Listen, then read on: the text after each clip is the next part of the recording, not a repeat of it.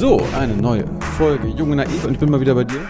Hallo, Wer bist du? ich bin Markus Beckett. Markus. Äh, du, wir haben schon oft über Netzpolitik geredet und jetzt war die Wahl. Ist jetzt eigentlich alles super? Also kommt jetzt die Netzpolitik so richtig in Fahrt? Also wird jetzt alles gut? Ja, schön wär's. Ähm, dafür gibt's bisher noch wenig Anzeichen. Die Schwarzen haben gewonnen, also Union hat gewonnen und die Union zeichnete sich dadurch aus, dass sie das am wenigsten konkrete ähm, Wahlprogramm zum Thema Netzpolitik hatte. Gleichzeitig, Aber sie hat ein Wahlprogramm gehabt. ja, die haben ein Wahlprogramm gehabt, aber da standen lauter könnte, eventuell, möglicherweise Forderungen drin und man wusste jetzt gar nicht so genau, was fordern sie konkret, außer ein bisschen mehr Internet für alle irgendwie. Was haben sie denn gefordert? Ja, ein bisschen Internet äh, für alle, ein bisschen mehr Wirtschaft wagen. Und sonst war alles relativ unkonkret. Und das ist jetzt schlecht. Ich meine, wer, wer weiß, äh, vielleicht ist das genau die, das Rezept für die nächsten zehn Jahre, äh, was Deutschland und das deutsche Internet voranbringt. Naja, also sagen wir mal so, die Ausgangsbasis ist jetzt nicht so schlecht. Es könnte schlechter sein, äh, würde im CDU-Wahlprogramm ganz viel Schlechtes drinstehen. Aber das haben sie ja vermieden. Was wäre denn schlecht? Schlecht kann man zum Beispiel die Arbeit der letzten großen Koalition bezeichnen, die zwischen 2005 und 2009 im Amt war, SPD und Union zusammen. Die könnte, haben- jetzt, die könnte jetzt ja wiederkommen. die könnte halt wiederkommen. Ne? Und die haben es eigentlich damals geschafft, so ähm, in Folge die Vorratsdatenspeicherung, äh, den Staatstrojaner und die Online-Durchsuchung und dann noch die Netzsperren einzuführen. Also mehr, musst, du musst aber alles erklären. Ja, also die Vorratsdatenspeicherung bedeutete, dass alle unsere Kommunikation, mit wem wir kommunizieren, also diese Verbindungsdaten, wo wir gerade sind mit unserem Handy, mal für sechs Monate gespeichert werden. Das ist das eine. Das findest du schlimm. Also ich halte das für äh, vollkommen unverhältnismäßig. Wir werden alle unter Generalverdacht gestellt und das ist ein großes ähm, Problem. Aber dafür fangen wir doch die Terroristen. Ja, dafür gibt es aber keine Beweise. Bisher wurde noch kein Terrorist über die Vorratsdatenspeicherung gefangen. Vielleicht müssen wir denen dann glauben. Naja, die Vorratsdatenspeicherung ist so ein beliebtes Mittel, was man eigentlich so als Sicherheitshardliner mal fordern kann, um ähm, zu zeigen, dass man irgendwie so ein subjektives Sicherheitsgefühl erhöhen möchte. Es gibt da tolle Anwendungen von, die sicherlich ganz tolle Grafiken auswerfen, wer jetzt gerade mit wem wo kommuniziert. Und alle denken, wenn wir die Vorratsdatenspeicherung haben, dann sind alle Probleme gelöst. Aber dafür gibt es kein Anzeichen. Wir hatten sie mal, das Bundesverfassungsgericht hat sie dann verboten, aber leider nur den Daten, äh, damaligen Gesetzestext. Aber es gibt, also die EU-Kommission versucht gerade Beweise vorzulegen, warum wir eine Vorratsdatenspeicherung brauchen, weil es eine EU-Richtlinie ist, die halt überall in der EU eingeführt wurde. Und die EU-Kommission kann nicht wirklich Beweise vorlegen. Also es fällt ihr extrem schwer zu belegen, dass man diese unverhältnismäßige Maßnahme braucht. Die Vorratsdatenspeicherung ist das eine. Das andere war der, äh, die Online-Durchsuchung. Also die Vorstellung, dass man einen Staatstrojaner ähm, auf deinen Computer schieben kann, wenn man denkt, du könntest ein Terrorist sein, der dann einfach mal alles ausspioniert, was du auf deinem Computer machst. Neben, Wie denn? Na, indem halt beispielsweise Screenshots oder ähm, deine komplette Kommunikation ähm, übers Netz einfach mal an irgendwelche Server weitergegeben wird. Das ist halt, bedeutet halt wie ein Einbrechen quasi in deinen Kopf und in deine Wohnung gleichzeitig, um überall Kameras aufzubauen, die einfach mal alles filmen, aber gleichzeitig deinen Kopf noch, weil wir speichern ja sehr viel, was wir im Kopf haben, in Chats, im Net, äh, in unserem Computer und so weiter. Das alles zusammen einfach mal an irgendwelche Ermittlungsbehörden weiterzuleiten. Aber ich habe da nichts zu verbergen. Also auch auf dem Computer ist nichts, was ich irgendwie zu verbergen hätte.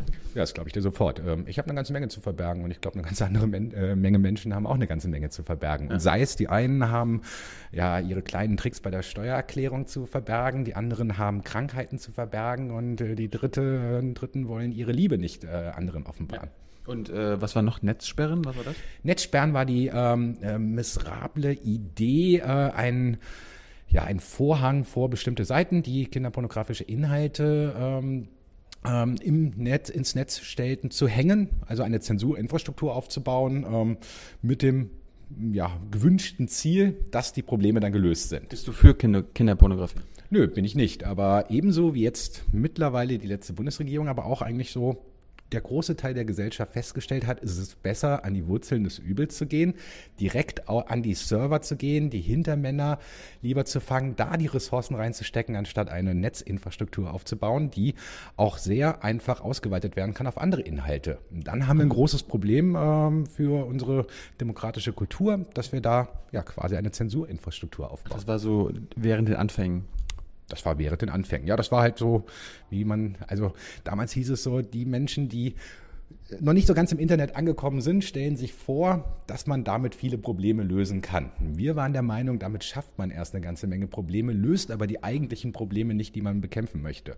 Und das hat dann die letzte Bundesregierung zurückgenommen. Die anderen beiden äh, Gesetze hat das Bundesverfassungsgericht zurückgenommen. Also man kann aber insgesamt sagen, die letzte ähm, große Koalition, ihr Track Record war miserabel. Da fehlte eigentlich nur das Leistungsschutzrecht, um irgendwie als komplett gescheitert erklärt zu werden. Da können wir ja froh sein, dass die FDP die letzten vier Jahre an der Macht war. Also die, die haben, die haben sowas nicht durchgesetzt. Also die FDP hatte, äh, hat zumindest verhindert, dass die Vorratsdatenspeicherung nicht wieder eingeführt wird und sie hat verhindert, dass Netzsperren äh, wieder zurückgenommen werden. Wobei man auch sagen muss, die FDP war das nicht alleine. Es gab auch schon in CDU und CSU progressive Kreise, die ganz froh waren, einen Verbündeten in Form der FDP zu haben, um halt gemeinsam quasi hinter den Kulissen in der Koalition andere Mehrheiten zu bekommen, als wenn so die alten Menschen in der CDU, CSU einfach alleine entschieden hätten. So, und jetzt, äh, wir wissen ja nicht, welche Koalition kommt. Also es wird wahrscheinlich irgendeine unionsgeführte. Äh, angenommen, es kommt wieder eine große Koalition. Hast du dann Angst, dass diese ganzen Sachen wiederkommen? Also es steht zu befürchten, dass man tatsächlich die Vorratsdatenspeicherung schnell wieder einführt, weil das hat halt die FDP immer abgeblockt, aber sowohl die SPD als auch die CDU, CSU wollen diese Vorratsdatenspeicherung. Die beiden größten Parteien. Die beiden größten Parteien wollen diese Vorratsdatenspeicherung, zumindest auch große Teile nur. In beiden gibt es halt, bei der SPD gab es mal eine 40 zu 60 Abstimmung, also 60 Prozent befürworteten auf dem Parteitag die Vorratsdatenspeicherung vielleicht ein bisschen grundrechtsfreundlicher und 40 Prozent wollten die Abschaffung. Die konnten sich leider nicht durchsetzen. Vielleicht gibt es da jetzt veränderte Mehrheiten, aber so sieht es im Moment aus. Also die Vorratsdatenspeicherung könnte kommen, wenn nicht ähm, zum Beispiel auf EU-Ebene diese Richtlinie zurückgenommen wird. Beispielsweise durch eine Gerichtsentscheidung, die noch aussteht, oder dadurch, dass man aus politischen Gründen eine Mehrheit findet in der EU, die sagt, das ist da unverhältnismäßig, das bringt überhaupt gar nichts und äh, bevor wir da so eine gefährliche äh, äh, ja, Überwachungsinfrastruktur haben, schaffen wir sie einfach ab und ähm, besinnen uns wieder auf demokratische Werte und Freiheit. So, aber äh, wir, haben jetzt beim Überwachungsskandal gemerkt, äh, die Parteien mussten Farbe bekennen. Wir, wir wussten ja auch vor der Wahl, dass die SPD, die CDU, also die Union, pro Vorratsdatenspeicherung sind. Haben, hat, hat sich vielleicht der Wähler, hat sich, haben sich die Deutschen einfach vielleicht für den Überwachungsstaat entschieden? Haben sie dafür gestimmt? Also mit derselben Argumentation kann man sagen, der Wähler hat ähm, gegen Mindestlohn gestimmt, der Wähler hat gegen Arbeitnehmerrechte gestimmt und gegen Tierschutz und gegen viele andere Themen. Ich glaube in haben dieser ja, ich glaube in dieser Wahl äh, haben die meisten für keine Experimente, äh, irgendwie so ein Gefühl von äh, wirtschaftlicher Sicherheit und äh, für Mutti. Ja, für Angela Merkel gestimmt, aber nicht für ein Wahlprogramm, weil wenn man sich halt das CDU-Wahlprogramm durchgelesen hat, da stand für jeden was drin, aber irgendwie auch nicht so ganz konkret. Und das äh, war eigentlich so ein ganz schönes Bild, wie halt die CDU-CSU generell in den letzten vier Jahren agiert hat. Man wusste nie so genau, wo sie morgen steht und äh, ob jetzt nicht alte Zöpfe sofort abgeschnitten werden, wenn es auf einmal andere Mehrheiten aber, aber das wäre das wär ein Argument dafür zu sagen, hey, wir gucken hoffnungsvoll in die Zukunft, weil wer weiß, vielleicht wird die Union ja jetzt die Bürgerrechtspartei. Also ich kann mir nicht vorstellen, dass diese Union im Moment diese Bürgerrechtspartei äh, wird, weil da gibt es halt sehr viele Menschen, die eher ähm, auf ein subjektives Sicherheitsgefühl Wert legen und weniger auf bürgerliche Freiheiten. Das, das sind eher, sagen wir mal, die, die ähm, kleineren Parteien. Was ist, ein, was ist ein subjektives Sicherheitsgefühl?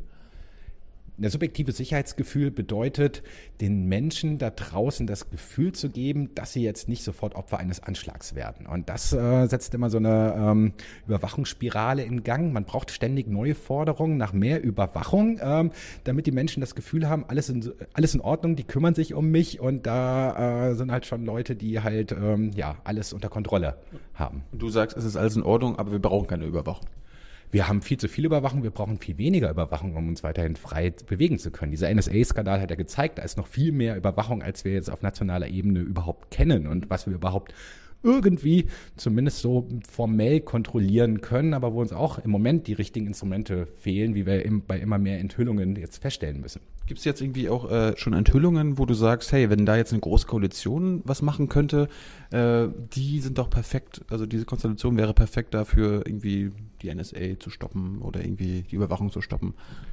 Ja, theoretisch schon. Äh, ich äh, bin schon gespannt, wenn es eine große Koalition gibt, wie die SPD reagiert, weil die SPD hat sich in dieser, diesem Wahlkampf sehr als Regierungskritiker dargestellt. Auf der einen Seite gab es den Kanzleramtsminister Pofalla, Roland Pofalla und Innenminister ähm, Friedrich von der CDU und CSU, die haben gesagt, gehen Sie weiter, gibt nichts zu sehen. Ähm, es gibt gar keinen Überwachungsskandal, ist alles unbewiesen. Die haben ja die meiste Ahnung.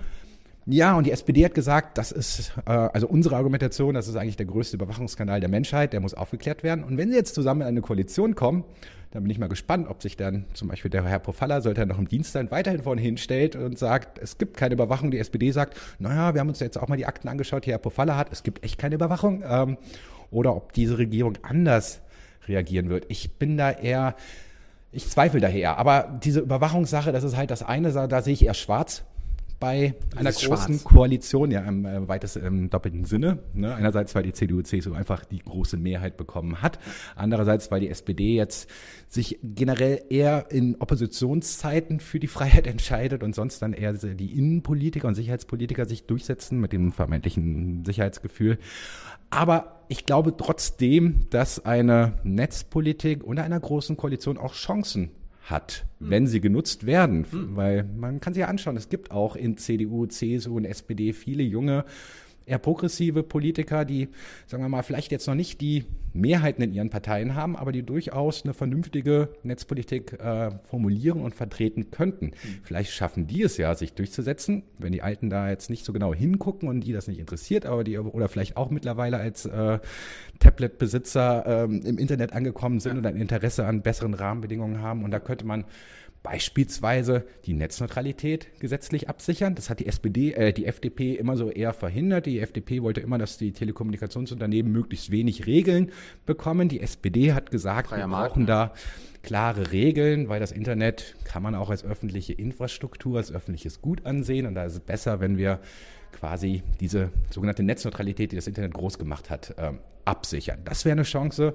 Ansonsten könnte ich mir vorstellen, dass jetzt die kommende Bundesregierung, wer immer sie sein wird, inklusive große Koalition, die am offensichtlichsten ist, zum Beispiel eine Offenheitsstrategie ähm, entwickeln könnte. Eine Offenheitsstrategie, dass wir anfangen, unser Wissen, unsere Informationen als Staat, ähm, als Institution erstmal in offenen Formaten online zu stellen. Transparenz und so? Ja, mehr Transparenz zu wagen, aber auch, dass wir anfangen, das Bildungssystem zu reformieren, indem wir gemeinschaftlich nach dem Wikipedia-Vorbild offene Bildungsmaterialien zusammenschaffen, dass das Problem mal gelöst wird, dass halt die ganzen Schüler mit zehn Jahre alten zerknickten Büchern da rumsitzen, ja.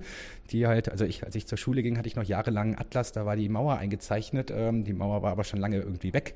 Ähm, also, dass man offene Bildungsmaterialien fördern könnte, dass man halt freie und offene Software fördern könnte, weil dieser NSA-Skandal hat wiederum gezeigt, ähm, wir machen uns da abhängig von Unternehmen, die Software und Hardware produzieren in den USA, in China. Wir wissen gar nicht, was da genau passiert, wie die funktionieren, wer darauf Zugriff haben könnte.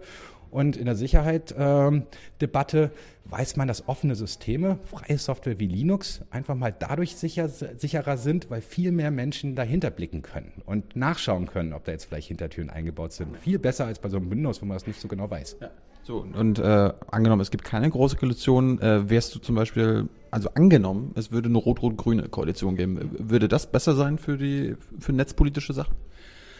Also man kann klar erkennen, dass ähm, Linke und Grüne von den im Bundestag vertretenen Parteien die besten Wahlprogramme in Sachen Netzpolitik haben. Die ah. sind ähm, sehr konkret ausformuliert, die sind sehr breit aufgestellt, die sind konzeptionell am weitesten.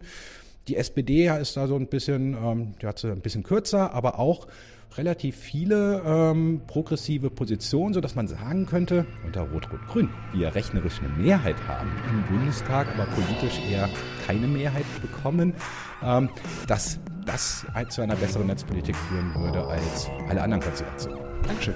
Danke dir.